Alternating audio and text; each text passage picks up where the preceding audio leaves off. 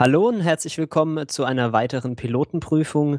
Heute reden wir über die BBC-Serie Hunted und mit dabei sind Chef, hallo. Lukas. Und ich bin Marcel. Ja, wir reden heute über, wie gesagt, über Hunted, eine neue BBC-Serie. Jede Folge dauert 60 Minuten und es geht um Agenten, Spione, Verschwörung und irgendwie Leuten relativ brutal das Genick brechen. Ist das ganz gut zusammengefasst? Was meint ihr? Ja, man könnte noch erwähnen, dass die Serie unheimlich cool gemacht ist. Ähm, also wahnsinnig stylized. Irgendwie die ersten zehn Minuten beginnen, wie du es vielleicht schon angesprochen hast, extrem furios. Ähm, es ist irgendwie ganz hübsch, äh, ganz kunstvoll fotografiert alles. Ähm, die ersten, ja, die ersten Minuten finden so in einem äh, ja, einem, einem Sepia-Filter könnte man vielleicht sagen, statt. Ähm, ich habe mich ob der hohen Produktionswerte auch erstmal gewundert. Ich habe die Serie einfach nur geguckt, ohne mich jetzt vorher zu informieren, wo sie lief. Und ähm, was mir eben da auch aufgefallen ist, dass sie, äh, dass praktisch nichts gesprochen wird eigentlich. Also äh, die. Es wird Französisch gesprochen. Ja, es ist auch fast, also ja, genau, also es, es werden manchmal so Befehle zugebellt, so also Einzeiler oder ein, ein Wort Befehle, aber sonst findet nichts statt. Das hat die Serie so ein bisschen, also für mich so international gemacht auch. Also ich konnte jetzt äh, nicht sofort sagen, ob das jetzt eine BBC-Produktion wäre oder eine, eine von, was weiß ich, eines amerikanischen Senders oder so.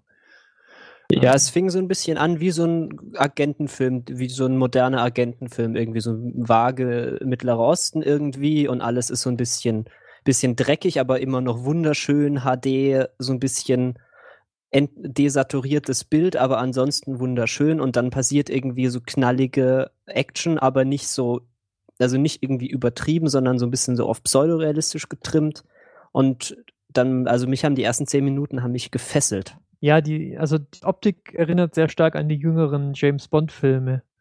Ähm, von der Optik besonders. Und ich denke, sie haben sich auch äh, von der Cinematografie so ein bisschen davon inspirieren lassen. Ähm, ja, also äh, zu Beginn ist gleich mal nichts so, wie man dachte, dass es ist. Sie, sie, sie geben sich da viel Mühe, ähm, ja, an, irgendwie an der, an der Leine zu halten. Und dann macht's Klatsch und es ist ein Jahr später. Genau, dann macht's Klatsch und dann ist die Serie äh, eine andere irgendwie. Ja, das war schon krass. Die ersten fünf Minuten oder was das sind, haben mich ein bisschen verwirrt. Also habe ich schon gedacht, oh Gott, das ist irgendwie anstrengend, da hinterher zu kommen.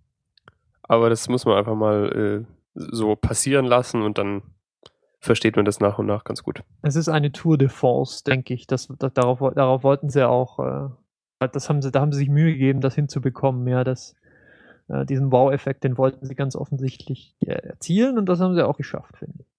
Aber dann bleiben ja immer noch 50 Minuten, so grob, dieser ersten Folge, die ich jetzt geguckt habe. Und dann geht es plötzlich um andere Dinge.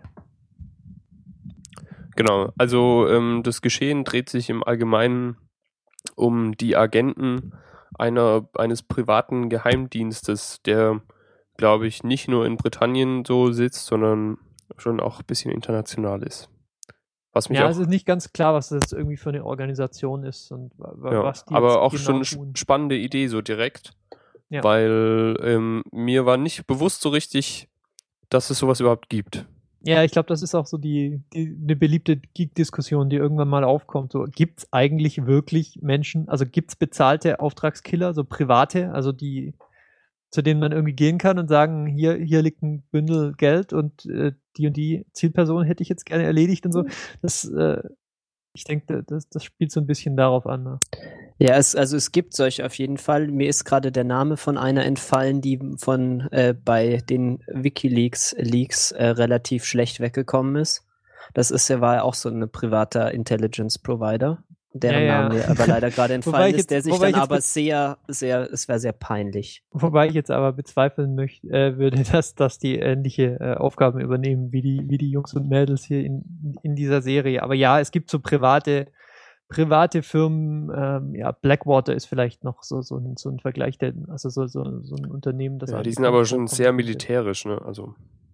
Ja, ja, genau, aber also es gibt eben private Dinge, die im, die im weitesten Sinne im Bereich, äh, also im Aufgabenbereich von, ich weiß nicht, Militär oder Geheimdiensten oder so operieren.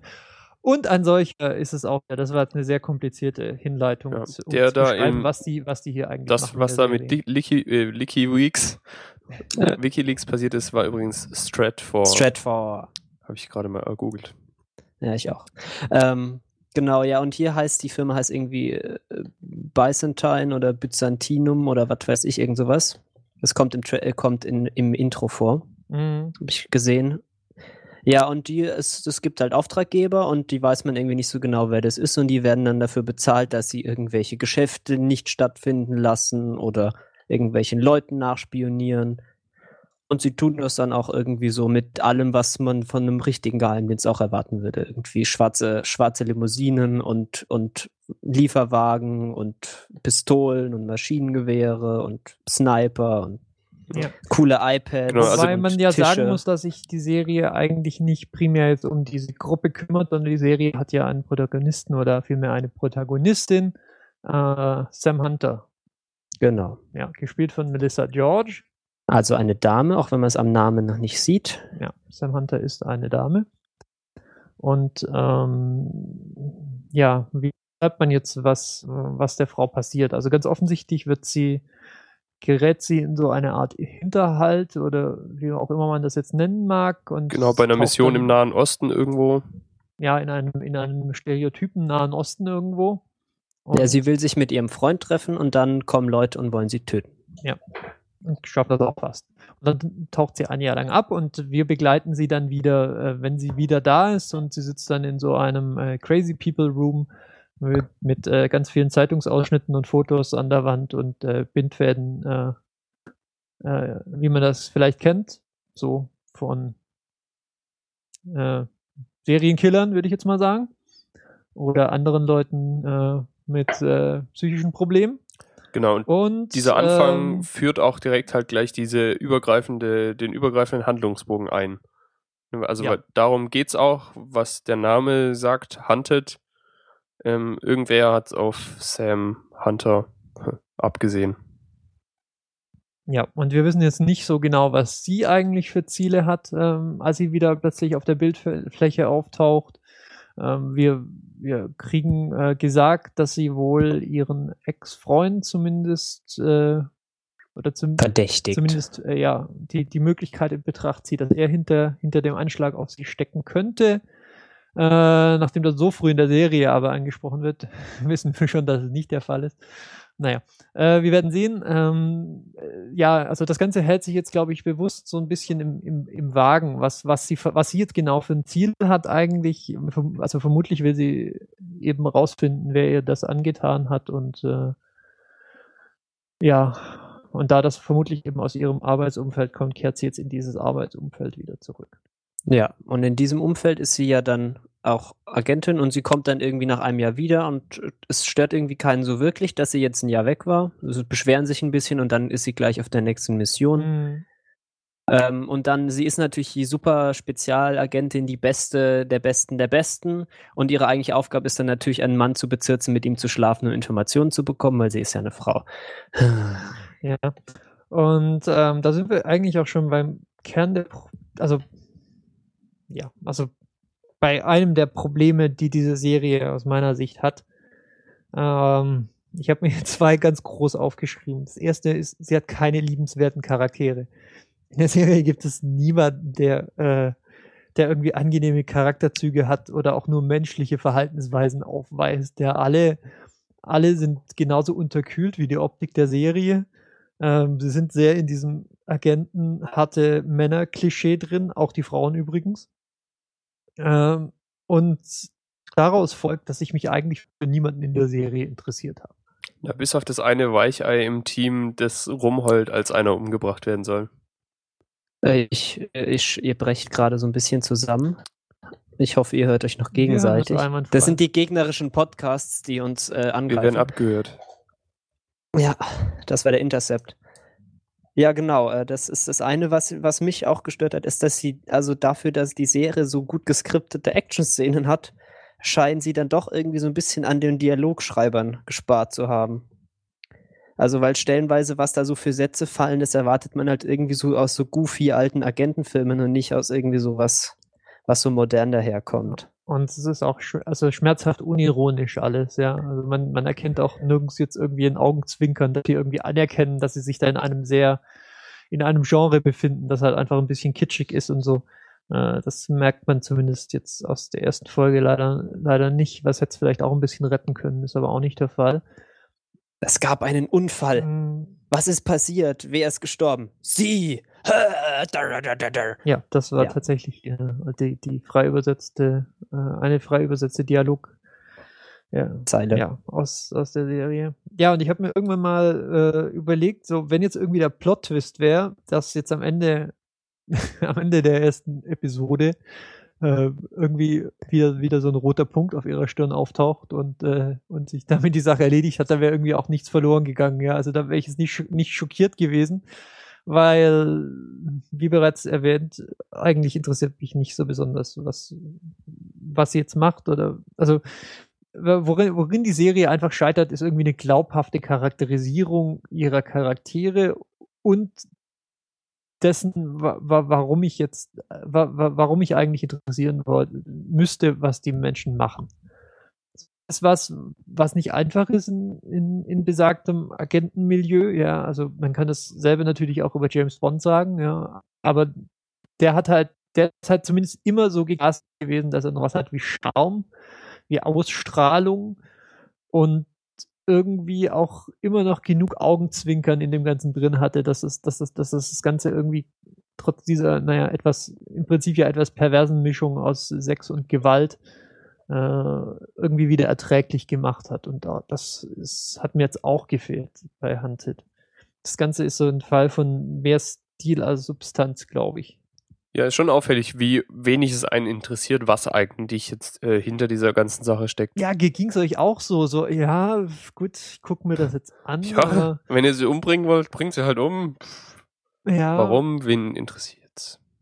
Naja, also sie war mir jetzt nicht so unsympathisch, dass ich mir jetzt irgendwie wünsche, dass sie jetzt. Nee, unsympathisch nicht, aber egal. Aber sie, also es ist halt, also ich fürchte halt vor allem, dass sie sich halt irgendwie jetzt in ihrem, wir sind eine coole Agentenserie, wir haben voll den geilen Style, aber wir haben halt keine Story, dass sie sich da drin jetzt ein bisschen verhaken. Ja, ich denke, ich denke, das war nicht das Ziel. Ähm, ich, ich dachte erst, das Ganze wäre bewusst so völlig unterkühlt gehalten, aber dann gibt es ja eben doch diese Szenen in, mit dieser Familie, ähm, in die sie dann da reingeht und mit diesem jungen, äh, wo sich ja dann irgendwie eine Freundschaft oder eine, eine, eine Mutter. Die war auch ein bisschen unglaubwürdig, ja, wo, wo, wo sie dann so. plötzlich für sie, für ihn eine Mutterfigur wird oder so. Also man, man Ach, merkt, sie, sie, sie wollen, ist die erste Person seit langem, mit der er wieder irgendwie klarkommt und hm. ja, ja, sie, sie versuchen unheimlich, das, äh, das dann wieder eine, eine menschliche Seite zu kriegen, aber keine, also weder die, weder das Drehbuch noch die Darsteller schaffen irgendwie das, äh, das glaubhaft zu machen. Ja, wobei ich Ihnen, also ich räume Ihnen jetzt noch mal so ein, zwei Folgen ein, dass das halt irgendwie das Stilmittel ist, um zu zeigen, dass sie halt auch total emotional kaputt ist, weil, weil sie wurde ja irgendwie in ihrer Kindheit entführt oder irgendwie sowas, wie uns so die klassischen äh, irgendwie auch deutlich machen wollen. Und es wäre schön, wenn sie dann so im Laufe der Serie vielleicht auch so ein bisschen dann auftauen und dann ein bisschen mehr menschliche Momente zulassen, aber das ist vielleicht auch eher so ein Traum, den ich hätte, als das, was wirklich passiert. Ja, also um das äh um das ganz offen zu sagen. Äh, wir, wir haben jetzt ja, wir, wir wollen aufzeichnen. Ich habe mir dann äh, die Serie noch angeguckt, auf die Uhr geschaut und es hätte auch noch gereicht für eine zweite, für die zweite Folge, glaube ich. Äh, ich habe dann, ich habe mich dann, äh, ich habe es nicht angeguckt. Also das sagt vielleicht auch schon ja viel, viel darüber. Äh, ja, irgendwie gescheitert für mich. Ja. Lukas, was meinst du denn? Ähm, also ich habe die zweite Folge schon gesehen. Die war ein bisschen besser als die erste, bisschen spannender. Aber pff, ich habe genug anderes zu schauen. Ja, also ich, ich finde es eigentlich bis jetzt jetzt nicht so uninteressant. Also schon allein, weil sie irgendwie stylisch ist und irgendwie Agenten finde ich eigentlich auch ganz cool. Also ich werde mir das jetzt auf jeden noch mal ein bisschen angucken, wie sich das ja, weiterentwickelt. Das wäre eigentlich auch ein schönes Kon Kontrastprogramm zu der zu den anderen Comedies und so. Ja, es ist es ist halt, ich finde es halt auch schon mal es ist schon so ein anderer Tonfall. Das ist jetzt schon mal nicht schlecht, wenn da mal eine Serie mal probiert, was ganz anderes zu machen. Aber wenn es halt auf Dauer auch so ist, dass man sich nicht für die Charaktere wirklich interessiert, das ist natürlich auch nicht so gut. Aber ja. Also, wir, wir, äh, wir schließen die Pilotenprüfung mit der Ansicht, dass wir das im Prinzip die Serie ganz gut finden, ähm, aber irgendwie, wir würden sie irgendwie gerne besser Schwierigkeiten finden, glaube ich. haben, ihr positive Aspekte abzugewinnen. Ein klares Naja oder so. Hm, Vielleicht. Vielleicht mal ein schauen. klares ähm, Next von mir. So, äh, dann sind wir auch schon mit dieser Pilotenprüfung fertig. Ähm, wenn ihr uns, wenn ihr andere Meinungen habt oder uns äh, sagen wollt, dass ihr der gleichen Meinung seid, könnt ihr auf retinacast.de unter dieser Folge einen Kommentar hinterlassen oder auch das Feedback-Formular benutzen, wenn es nicht öffentlich sein soll. Und wenn euch das natürlich gefällt, was wir hier tun, dann äh, gibt es auch einen Flatterkopf. Oder wenn ihr 140 Zeichen nur braucht, um euch aufzuregen, könnt ihr auch Twitter benutzen. Ansonsten äh, wünschen wir euch noch einen schönen, was auch immer eine Tageszeit ist, wenn ihr das hört. Und tschüss. Ciao. Tschüss.